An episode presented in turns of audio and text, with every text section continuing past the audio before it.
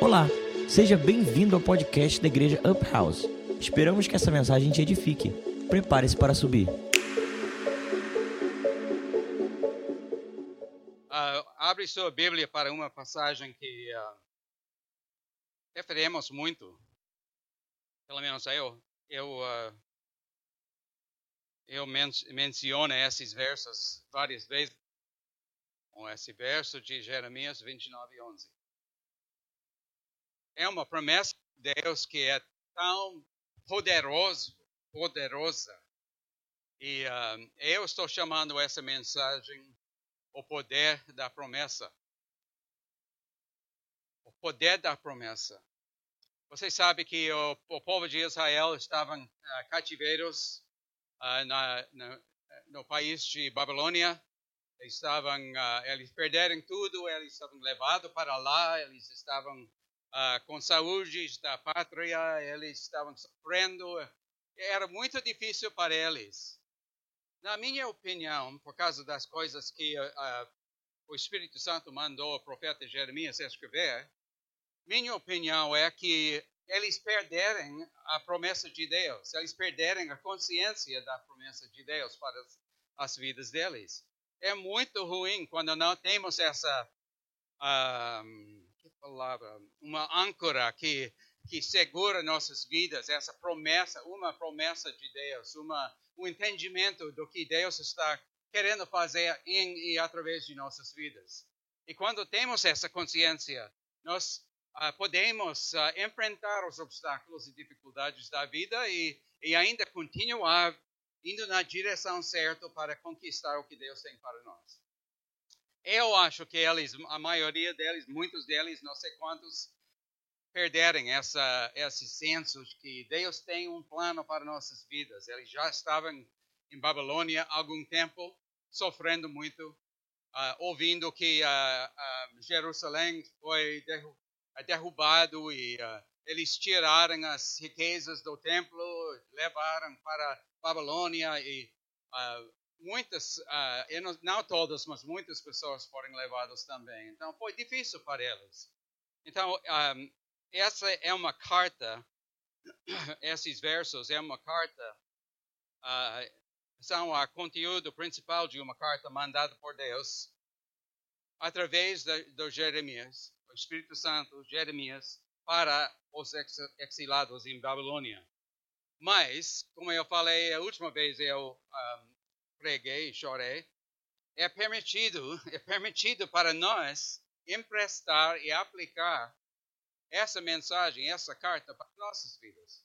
Achamos na Bíblia. A Bíblia é a, a palavra de Deus viva e é sempre é, a, aplica para qualquer pessoa, qualquer situação, qualquer época. Nós achamos-nos, às vezes, um, cativeiros por, pelas circunstâncias na vida. Pode ser um inimigo, pode ser uma expectativa de outras pessoas. Pode ser uh, uma variedade de coisas.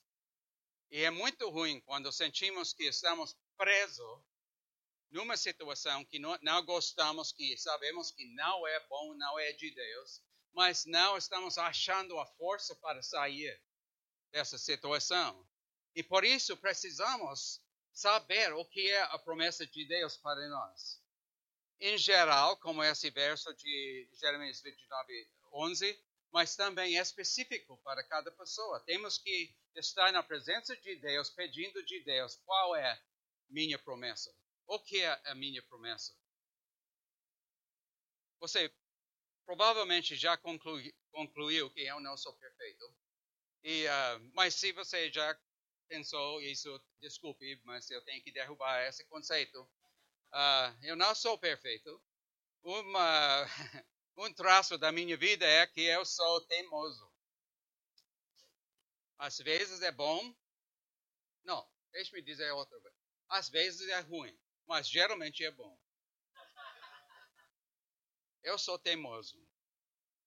E uma das coisas que, uh, que uh, resulta na gente sentindo que somos cativeiros na prisão das expectativas de outras pessoas ou circunstâncias da vida é quando alguém um, fala ou mostra que não tem confiança em nós.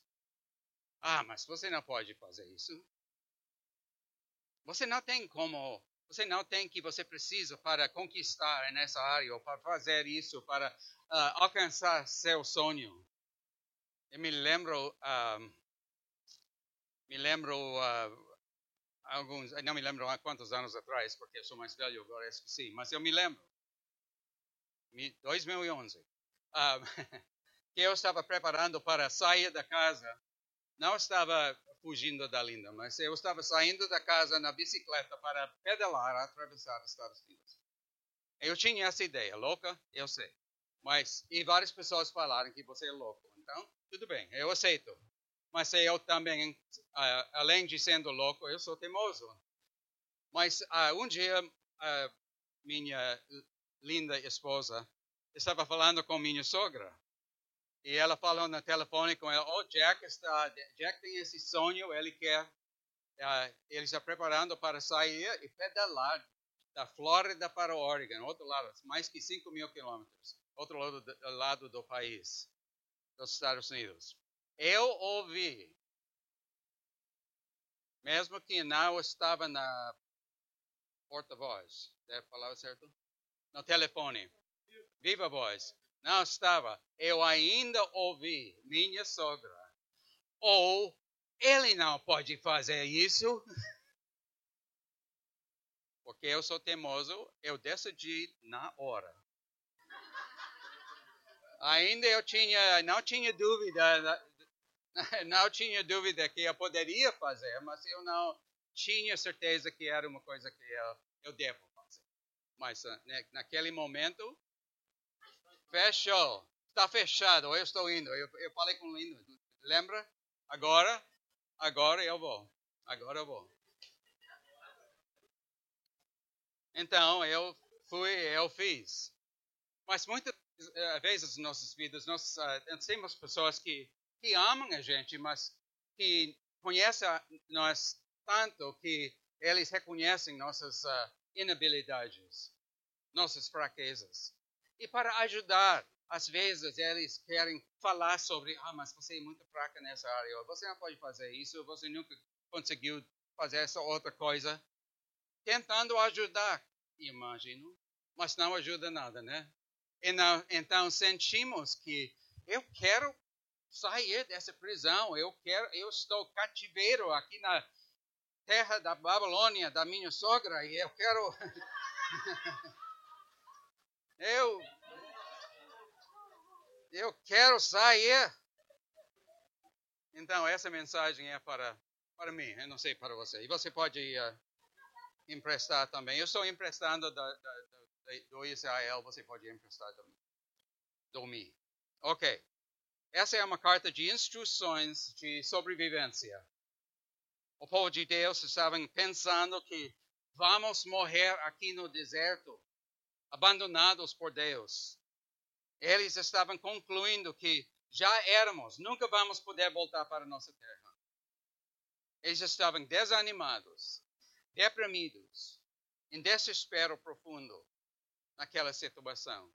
E Deus reconhecia que ele tinha que lembrar eles a promessa e dar para eles novamente, anunciar para eles novamente a promessa sobre as vidas deles para reanimar e dar mais uh, força para sair e pedalar ou conquistar. Essa carta não fala de como sair da dificuldade, mas como superar nossas dificuldades e florescer-se no meio deles.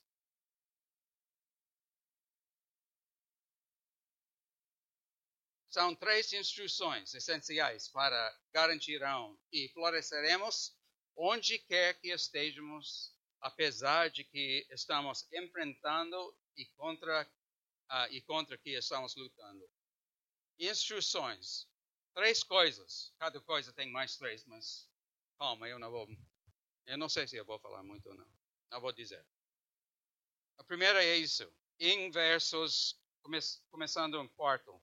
Assim diz o Senhor dos Exércitos: o Deus de Israel, a todos os exilados que deportei de Jerusalém para a Babilônia. Fala, deportei.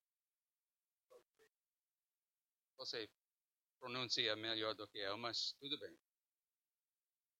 Todos os exilados que deportei de Jerusalém para a Babilônia, note, note que ele escreveu para eles: construam casas e habitam nelas, plantam jardins e comem de seus frutos, casam-se e tenham filhos e filhas, escolham mulheres para casar-se com seus filhos e deem as suas filhas em casamento para que também tenham filhos e filhas. Multipliquem-se e não diminuem.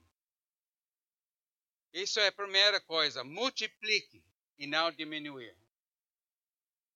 Quando estamos na, nas situações assim, é bem mais fácil para, fácil para nós um, recuar no canto de nossa sala, desligar, apagar a luz e sentar e chorar, porque estamos na situação assim.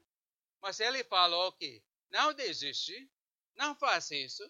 Você tem que multiplicar, você deve multiplicar e e não diminuir. Em outras palavras, não desiste. Continua a viver. Aquele que cede não tem nenhuma chance de avançar. Então, como podemos multiplicar e não diminuir?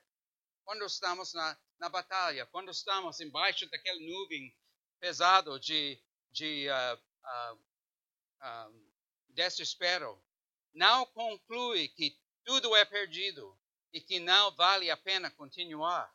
Não se esconde da realidade na sua, da sua situação. Avaliar, enfrentar e tomar ação.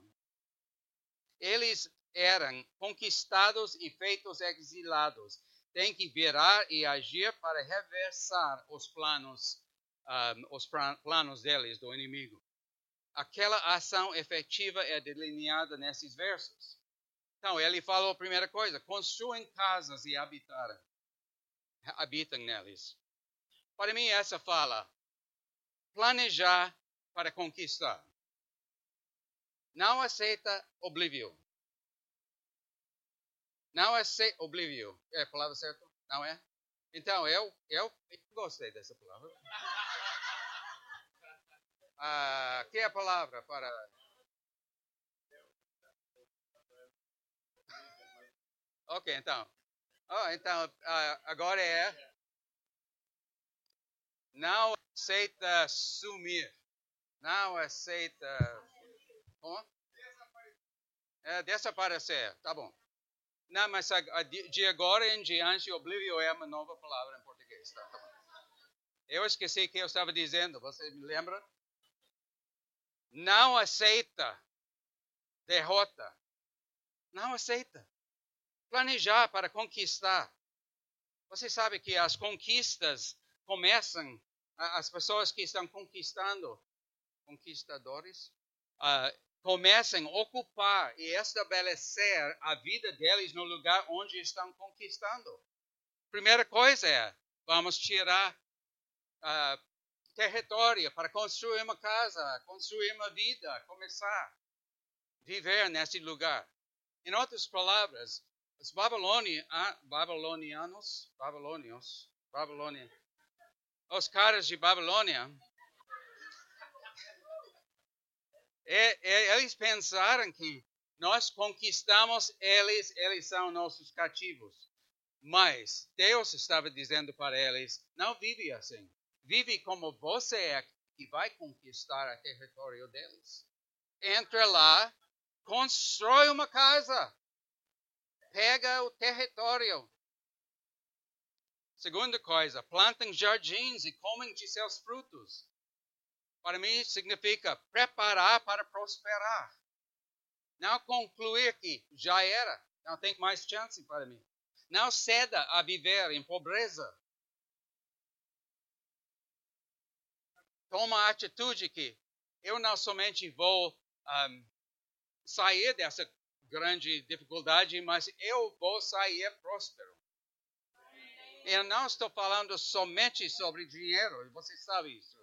Plantem jardins, comem, façam o melhor possível para florescer e estabelecer prosperidade. Terceira coisa é casem-se e tenham filhos e filhas. Escolham mulheres para casar-se com seus filhos e deem as suas uh, filhas em casamento para que também tenham filhos e filhas. Para mim, a maneira que eu entendo isso é estruturar para transformar.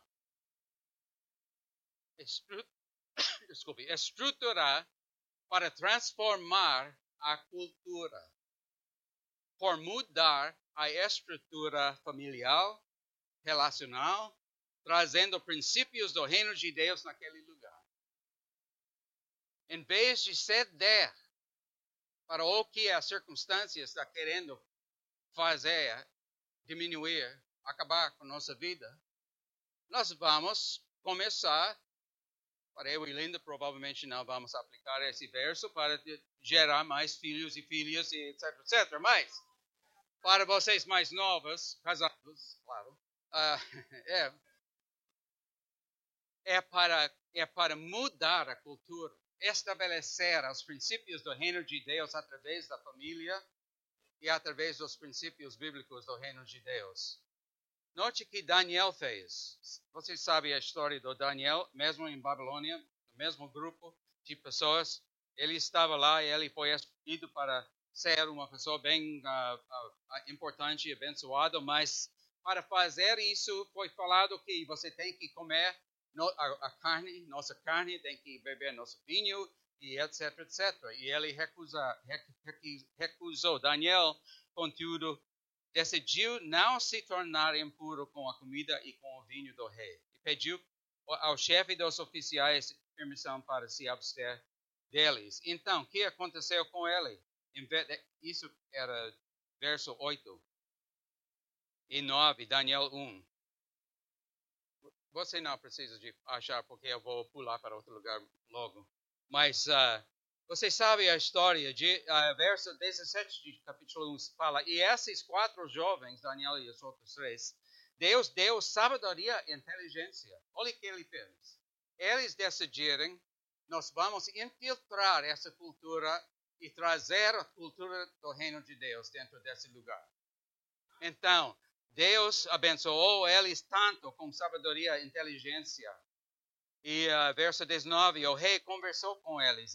Ele, e não encontrou ninguém comparável a Daniel, Ananias, Misael e Azarias.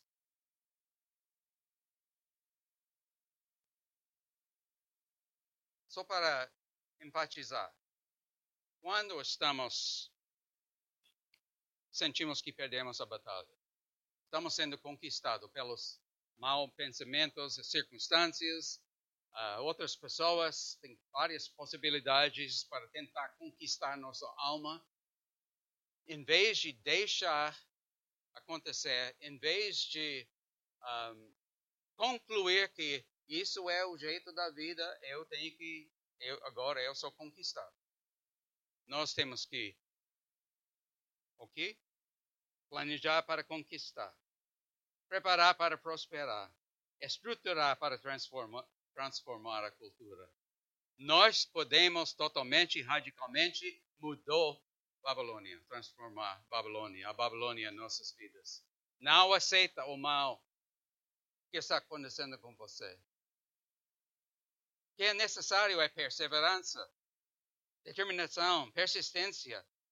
Não desiste e abandonar-se às circunstâncias.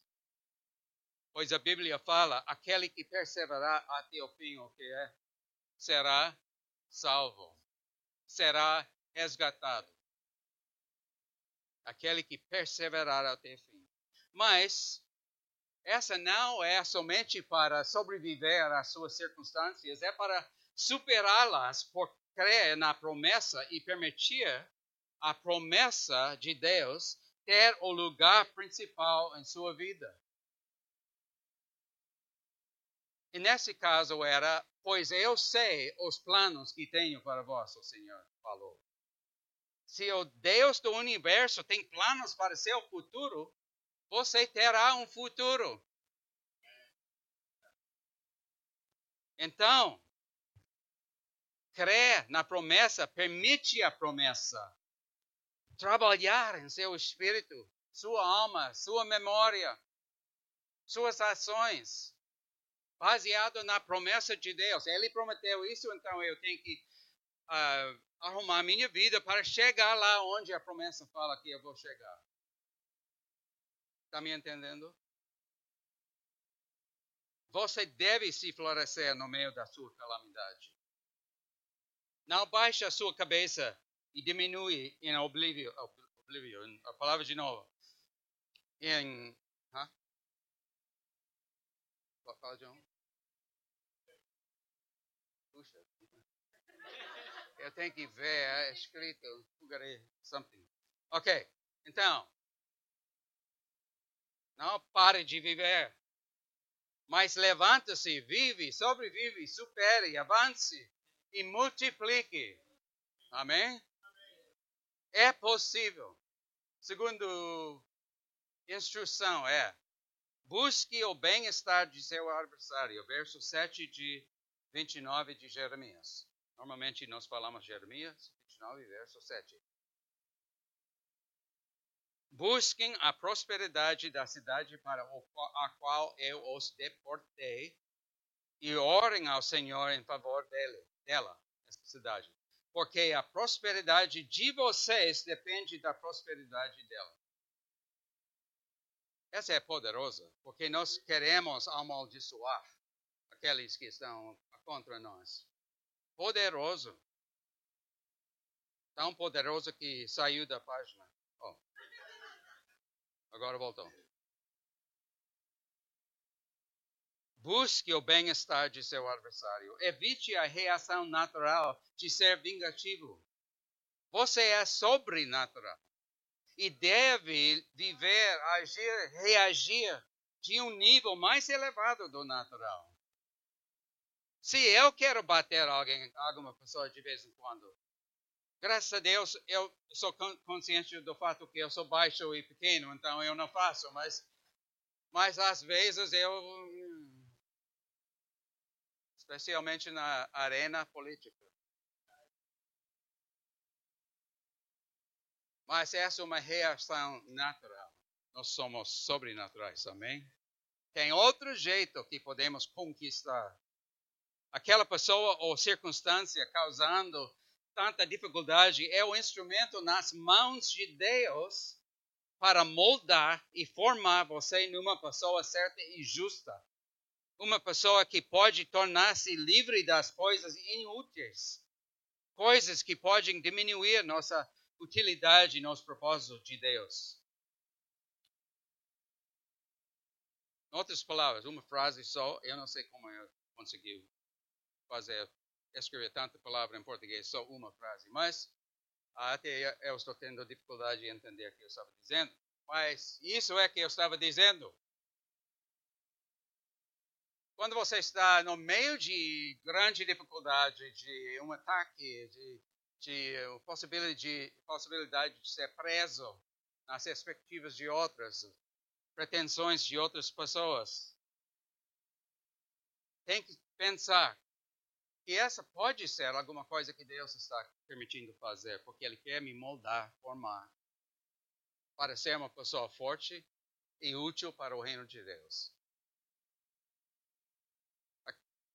Quando desejamos a calamidade daquela pessoa, ou nesse caso, aquela cidade, estamos criando um ambiente de hostilidade, calamidade, pobreza do espírito e alma que afeta todos envolvidos, não somente eles, que fez tanta besteira em nossas vidas, mas também em nossas vidas.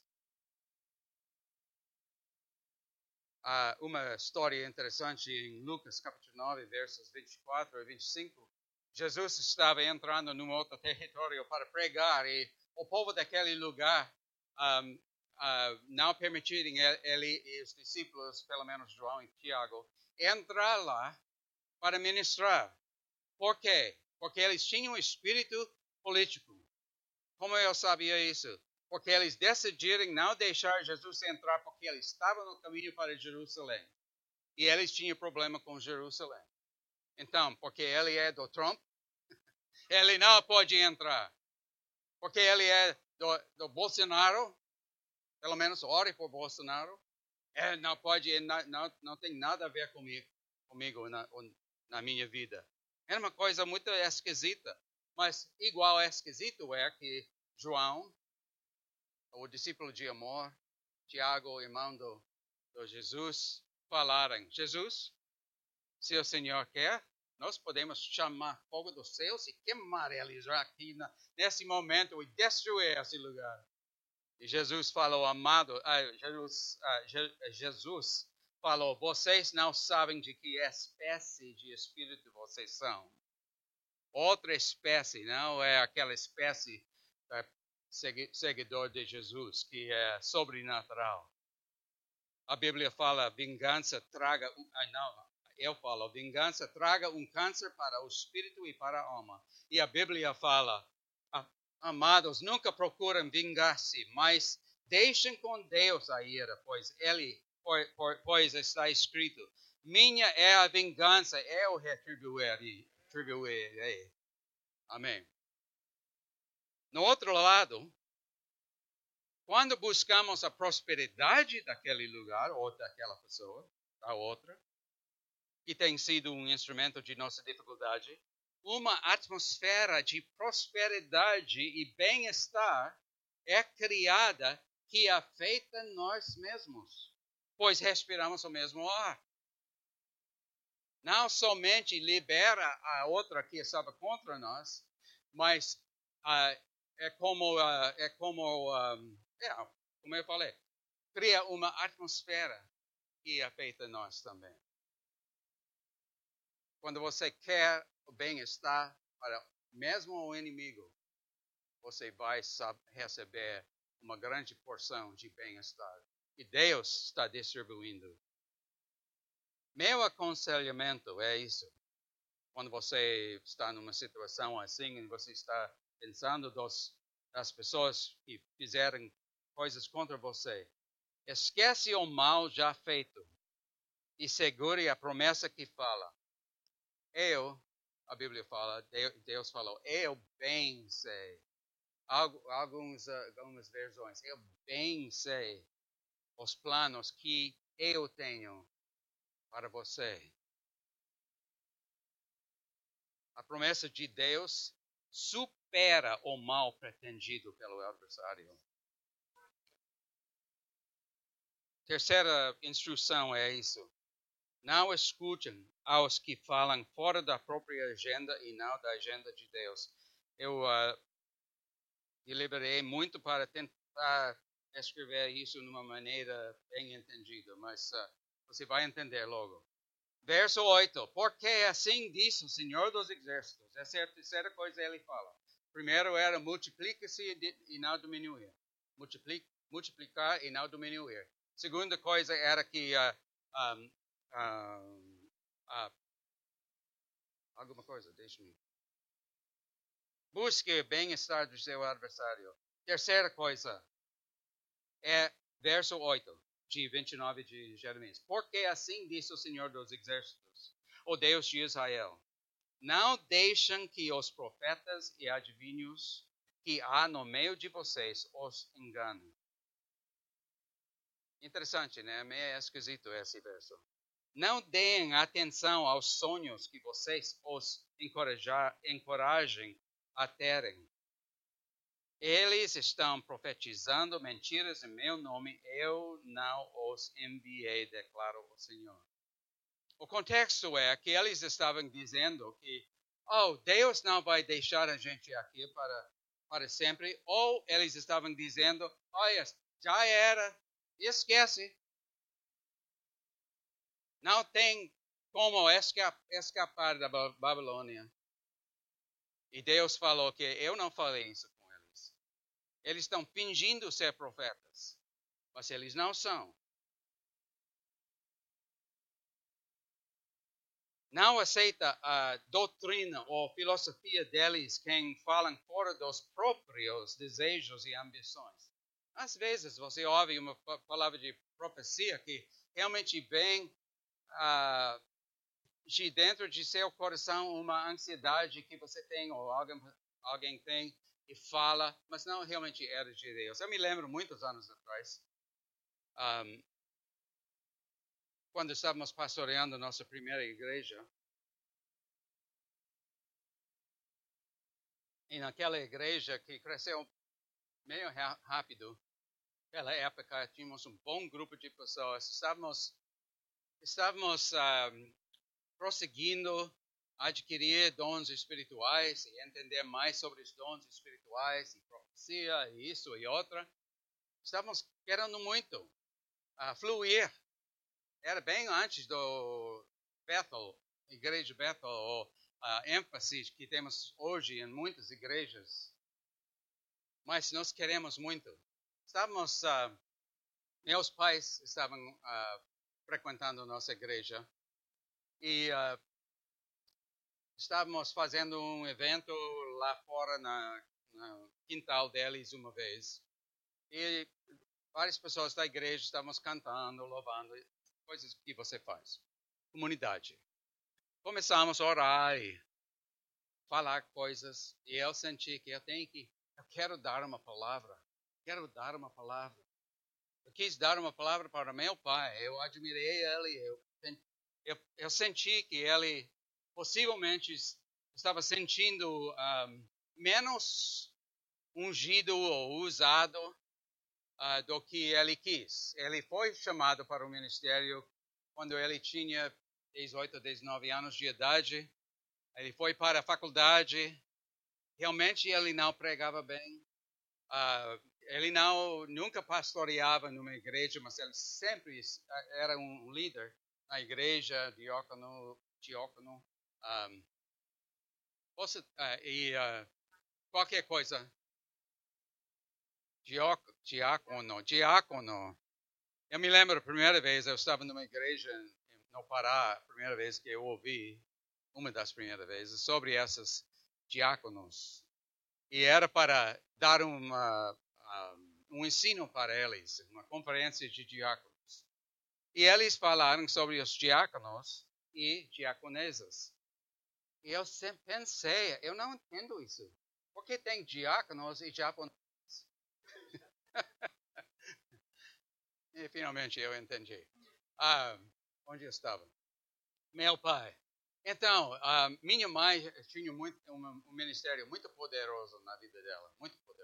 Escreveu nove livros, ensinava em muitos lugares no, no mundo, muitos lugares nos Estados Unidos, fazendo seminários para mulheres e retiros e coisas assim. Linda viajou com ela várias vezes e ministrava também. E minha mãe tinha muito, ela tinha uma boa um bom entendimento da palavra de Deus, uma boa maneira para apresentar a, palavra, a, a verdade da palavra de Deus.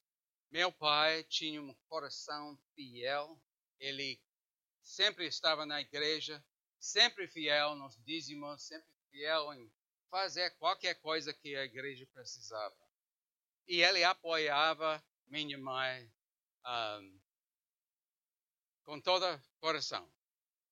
Mas eu senti que ele, eu pensei, eu tinha medo, eu não sei o que é, que, que ele estava sentindo menos do que, por causa do fato que ele não tinha um ministério muito visível ou muito vocal. Então eu dei uma palavra de profecia para ele. Depois, eu... quando eu dei, ninguém respondeu. Puxa, o que eu fiz? Mas eu estava falando fora de minha própria desejo para meu pai. Não realmente era uma coisa que Deus falou que eu preciso de falar. Não é que era, não era nada errado com isso, era bom para tentar encorajar ele, mas não era exatamente o que Deus estava fazendo.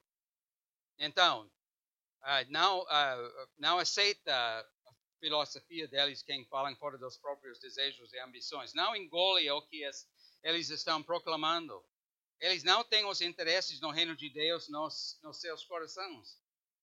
Eles têm suas próprias agendas, quais são para enganar e manipular pelas palavras o povo de Deus. Eles estão, estiverem um, querendo criar uma, uma imagem de Deus que serve para aumentar a própria importância deles. Eles estavam, que pessoas notam, ah, ele deu uma palavra de profecia, que legal, ele deve ser que ele é muito, uh, uh, muito uh, ungido. Eles estavam profetizando mentiras em meu nome, a Bíblia fala, eu não os enviarei. Então, agora temos que uh, investigar o, o que são ou eram as mentiras deles. Primeira mentira é: Deus não deixa seu povo sofrer. Puxa, eu quero essa ser a verdade. Ele não deixa seu povo sofrer. Essa é uma mentira. Eles estavam dizendo isso para o povo. Essa não está acontecendo com você. Essa não é real, porque Deus não deixa os escolhidos sofrer. Então, eles concluíram, possivelmente concluírem essa calamidade não é real, não está acontecendo comigo. Ou temos que resistir e combater essa provação. provação. Mas no verso 4, eu, eu falei, fala comigo essa palavra, deporte. Você notou? Deporte. Deporte. Deus falou isso. Meu povo que eu deportei para a Babilônia. Era Deus.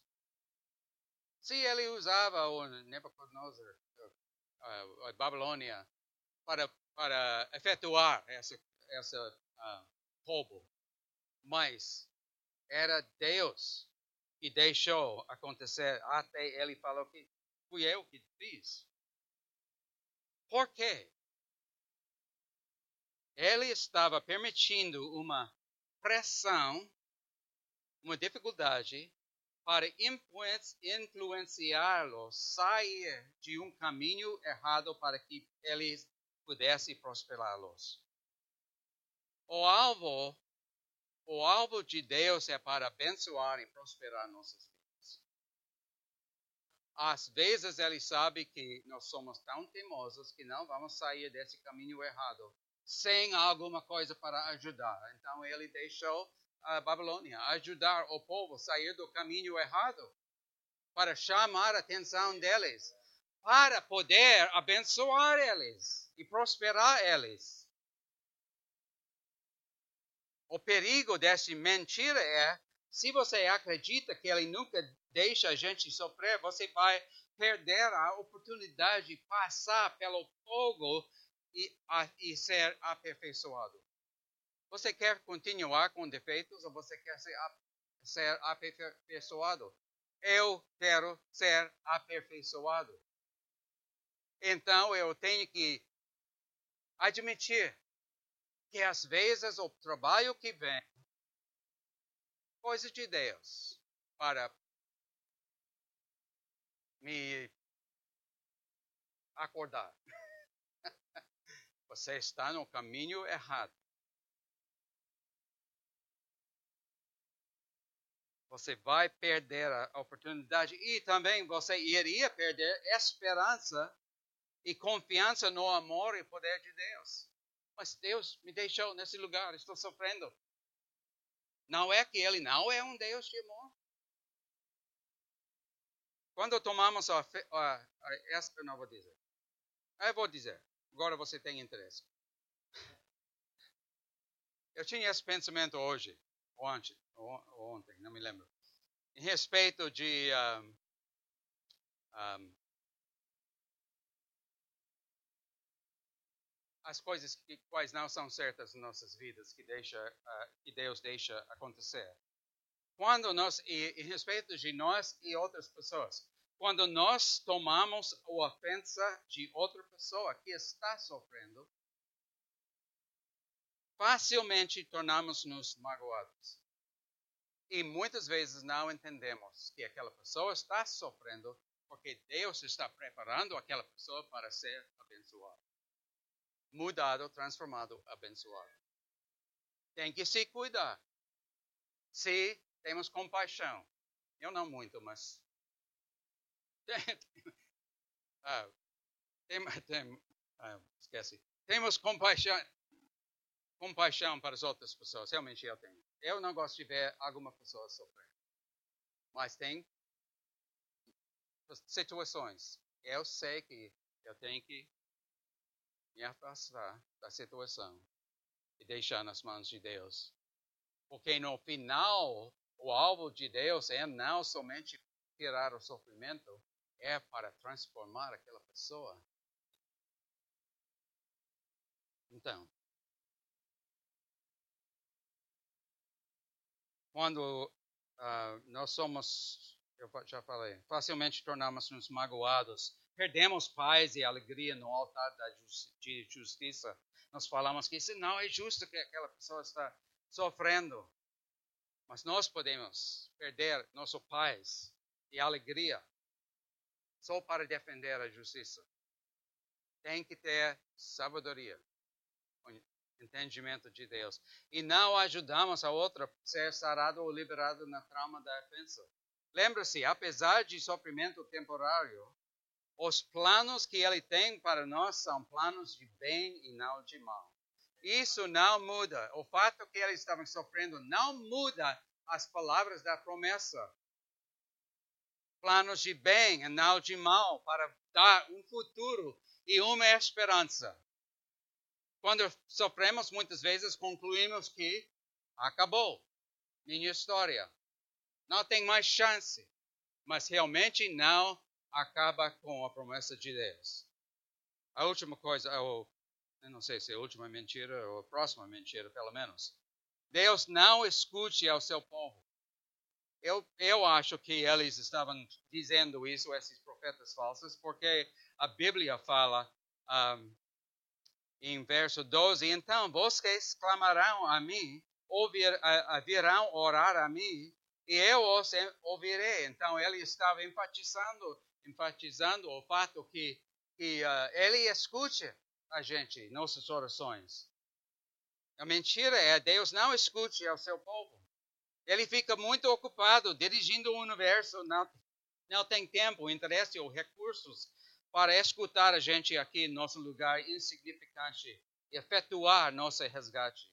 Então, sentimos-nos abandonados e que temos que liderar com nossos problemas sem nenhuma ajuda dele. O perigo dessa mentira é, se você pensa que ele não ouve, você vai começar a procurar a solução de uma outra fonte. Se Deus não está escutando, então quem vai escutar?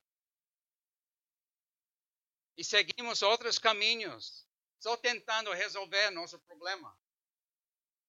Mas quando nós um, tem esse conceito firme que Deus ouve e Ele vai responder, nós podemos continuar perseguindo ele como a solução para nosso problema e não tentar achar outro lugar. Você vai sujeitar, se você aceita essa mentira, você vai sujeitar-se a outra possibilidade, recurso ou fonte em vez de Deus. Como buscar na cultura mundial as soluções. Avaliar sua situação segundo as normas e expectativas do mundo. Isso deixa você culpando Deus, porque você não tem essas coisas na sua vida. E Deus, e, e ainda, um, ah, porque não está recebendo os benefícios que a cultura promete. Um, ah, eu adicionei isso também ontem, agora estou lamentando. Se arrependendo. Eu tenho que lembrar, eu tenho que pensar mais. Mas Deus é a única fonte, isso sabemos. A única solução. O mais rápido aprendemos isso, o mais rápido estaremos cheios de alegria do Senhor. Não olhe para a cultura, não olhe para os mores da sociedade de hoje para encher aquele lugar vazio ou solucionar o que está incomodando você. Continua olhando para Deus, procurando Ele. Somente temos que clamar a Ele e Ele vai ouvir. Procurar e Ele vai ser achado.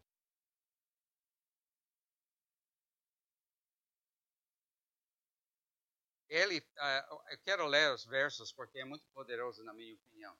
Então, ele falou, a Bíblia fala, então vocês clamarão a mim, uh, versos 12 e 13. Vocês clamarão a mim, virão orar a mim e eu os ouvirei. Vocês me procurarão e me acharão quando me procurem, procurarem de todo o coração. Eu me deixarei ser encontrado por vocês declara o Senhor, e os trarei de volta do cativeiro. Eu os reunirei, reunirei de todas as nações e de todos os lugares para onde eu os dispersei, e os tra trarei de volta para o lugar de onde os deportei, diz o Senhor. É muita coisa, você sabe o contexto, uma multidão de pessoas foram cativados cativeiros. Eles estavam levados para a Babilônia e outros lugares no mundo. E Deus está dizendo que, olhe, clama a mim, clamar a mim, me procure, e eu vou achar você e levar de volta para seu lugar. Se ele poderia fazer tudo isso com aquela grande multidão de povo, imagine que ele pode e irá fazer para cada um de nós. Aqueles que Ele ama tanto que deu a vida por nosso resgate do pecado e do inferno. Ele está pronto para agir quando clamamos a Ele, chamamos o nome dEle, falamos com Ele, procuramos Ele. Ele não vai esconder, nem fechar os olhos. Terceira mentira é isso: Deus não lembra as promessas dele. Eu acho que essa era uma mentira deles por causa do fato que o Senhor enfatizou essa promessa. O sentido do povo do Senhor em Babilônia era que ele esqueceu seu povo e as promessas feitas. Lembra a gente, Deus? Lembra nós aqui? Então, ele está deixando a gente acabar e desaparecer na face da terra. Concluímos. Mas você tem um destino determinado. E ele vai cumprir as promessas. No momento certo. Note o verso. As, verso 10. Assim diz o Senhor. Quando se completarem 70 anos da Babilônia. Ele era muito específico. Quando completaram, completaram significa que tem um fim, tem um prazo. 70 anos da Babilônia, eu, Deus, cumprirei, cumprirei a minha promessa em favor de vocês. Ele não esqueceu a promessa. Ele sabe o momento certo. Ele sabe o momento certo que vai ter o efeito uh, mais uh, poderoso. E ele ainda está com aquela promessa na mão e da boca para entregar para nós. A promessa é reservada por ele, mesmo, oh, desculpe, ele uh, é reservada por ele um, a última palavra sempre. E nesse caso é uma palavra em favor de vocês. O perigo dessa mentira que Deus esqueceu a, promessa é se você pensa que Deus tem esquecido a sua promessa sobre sua vida, sua sobrevivência, seu sucesso, você iria desistir em desespero. Não escute a eles. As pessimistas, ou os pessimistas, com sua densa nuvem de negativismo, dúvida, pessimismo. Eles tinham essa banda de profetas dizendo: já acabou a sua vida, Deus tem esquecido a promessa dele sobre a sua vida. Então tem que seguir outra, outro caminho. Ou uma coisa assim, eles estavam dizendo. Mas não escute a eles mas que você deve de que você deve escutar é isso, a promessa de Deus, que vem com força e velocidade, penetrando a cortina de pessimismo e derrotismo, de, derrotismo. Com voz forte e definitiva, Deus transmite a promessa, a mensagem de esperança. Eu sei os planos que tenho para vós.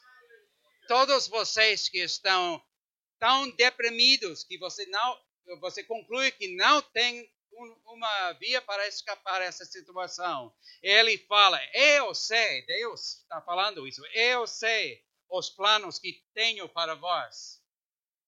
Planos de bem e não de mal, para lhes dar um futuro e uma esperança.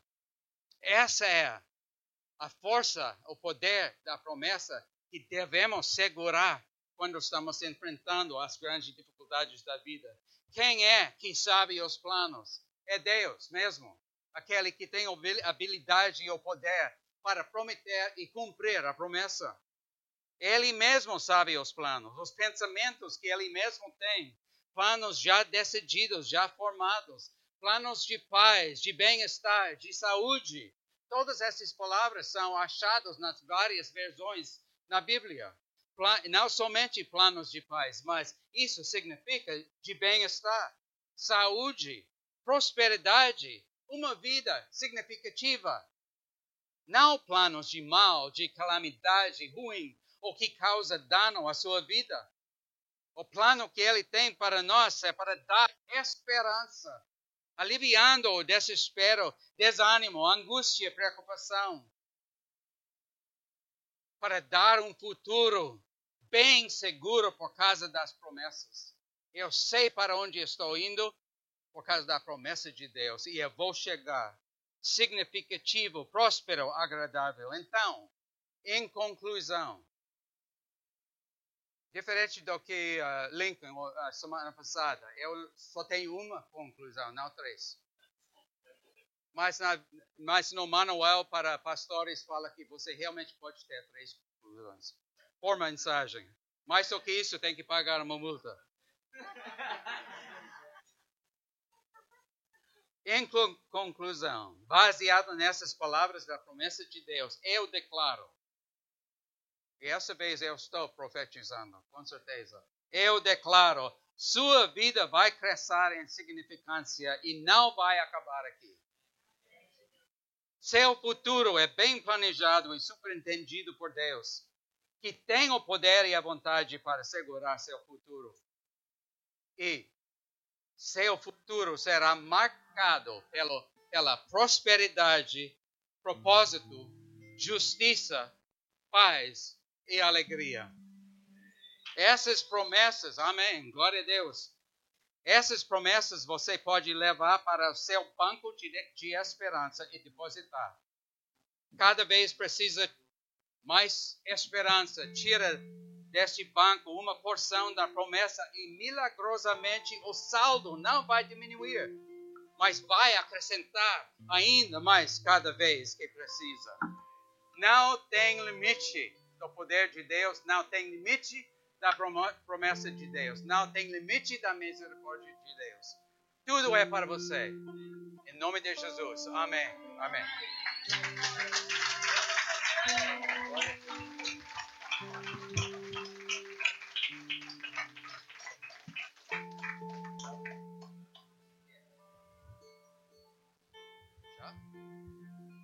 Fique em pé comigo, por favor. Vamos uh, acabar, uh, terminar, essa palavra não é certa, mas vamos acabar com esse culto.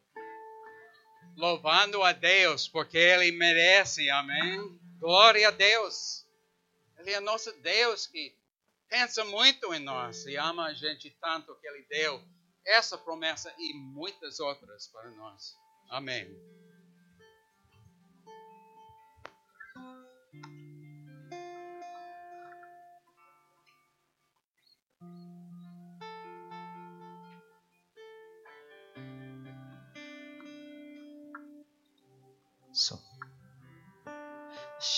Em Sua presença,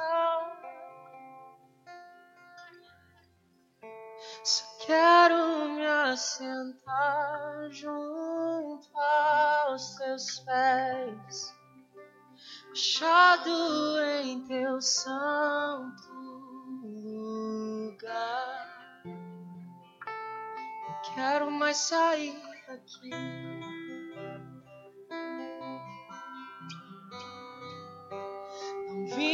Por suas bênçãos. Vamos lá, vamos deixar. Há uma promessa sobre a nossa vida. Sabes que não deves nada. O Senhor quer arrancar todo o céu de bronze nessa noite. que Ele quer quebrar toda mentira suas que diz que não é suficiente ou que você não é capaz. você Sabe, vamos romper com a nossa adoração e vamos acessar todas as promessas no alto. perdoar. Sabe, refaz a tua aliança com Ele. emoção me fez refém. Perdoa. Refaz a sua aliança com o Senhor essa noite. Eu cantei sem te adorar, mas leva-me de volta ao E início. declara isso pra Ele. Meu coração eu abro a ti, Sabe, se o medo tomou o seu coração durante um tempo, Jesus. não importa mais. Fala pra Ele, é teu, amado. Perdoa É teu, me perdoa. quando de ti me esqueci. Me perdoa Perdoa, amado. todas as vezes que eu não te ouvi. É. Pois leva-nos de volta ao início. Refaz aliança. Meu coração eu abro a ti. Refaz e se assenta nas regiões celestiais, cheio de autoridade. Só quero a ti e nada mais, e nada mais, e nada mais que a ti. Só quero a ti e nada mais, e nada mais, e nada mais que a ti. Me perdoa quando a emoção me fez refém. Me perdoa quando cantei sem te adorar, mas leva-me de volta ao início. Meu coração eu abro a ti. Vamos cantar, só quero a